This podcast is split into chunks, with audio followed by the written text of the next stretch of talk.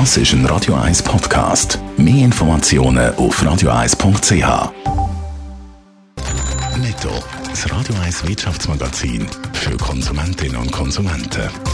Mit ähm, Adrian Sutter. Wenn es um den Bau von Wind- und Sonnenstromanlagen geht, ist die Schweiz langsamer als viele andere europäische Länder. Das zeigt die Rangliste von der Schweizer Energiestiftung.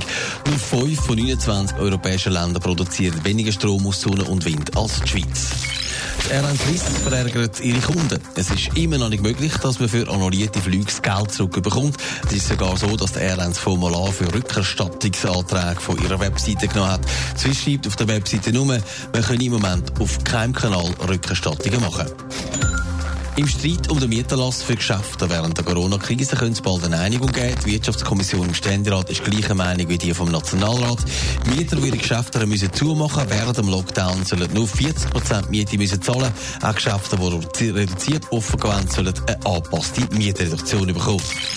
Während der Corona-Krise haben sogar die Autoverkäufer müssen ausweichen und so quasi auf Online-Handel umstellen. Jetzt zeigt eine Umfrage von Comparis, welche Auto das im Netz am beliebtesten sind. Adrian Sutter, die Rangliste aus dem letzten Jahr ist noch überraschend. Ja, wenn es nach dem Auto geht, die im Netz angeschaut werden, dann gewinnt der Norden und zwar deutlich. Fünf von zehn von den beliebtesten Automarken die kommen aus Deutschland.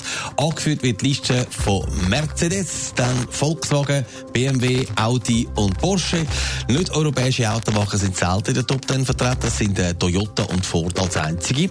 Mercedes-Benz, der zum ersten Mal die Welle anführt, kommt auf über 10% beim Suchanteil. Es gibt übrigens in der Schweiz dann sogar Unterschied bei den Kantonen, nach welchem Auto das gesucht wird. Und da befürchte ich, da kommen wir jetzt äh, Klischees über, die bestätigt werden. Jawohl, das ist tatsächlich so. Unsere Kollegen aus dem Bergkanton Graubünden suchen tatsächlich am meisten nach dem Subaru.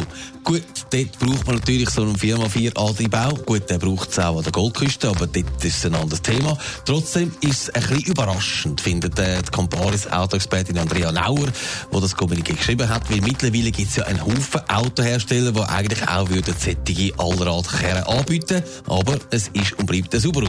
Schauen wir noch ins Tessin. Ja, dort sucht man tatsächlich nach einem italienischen Auto. Fiat schaut dort auf Platz 5 und sonst ist Fiat in keinem anderen Kanton in der obersten Teil der Rangliste zu finden.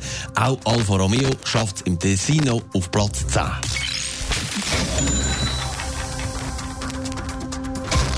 Netto, das Radio 1 Wirtschaftsmagazin für Konsumentinnen und Konsumenten.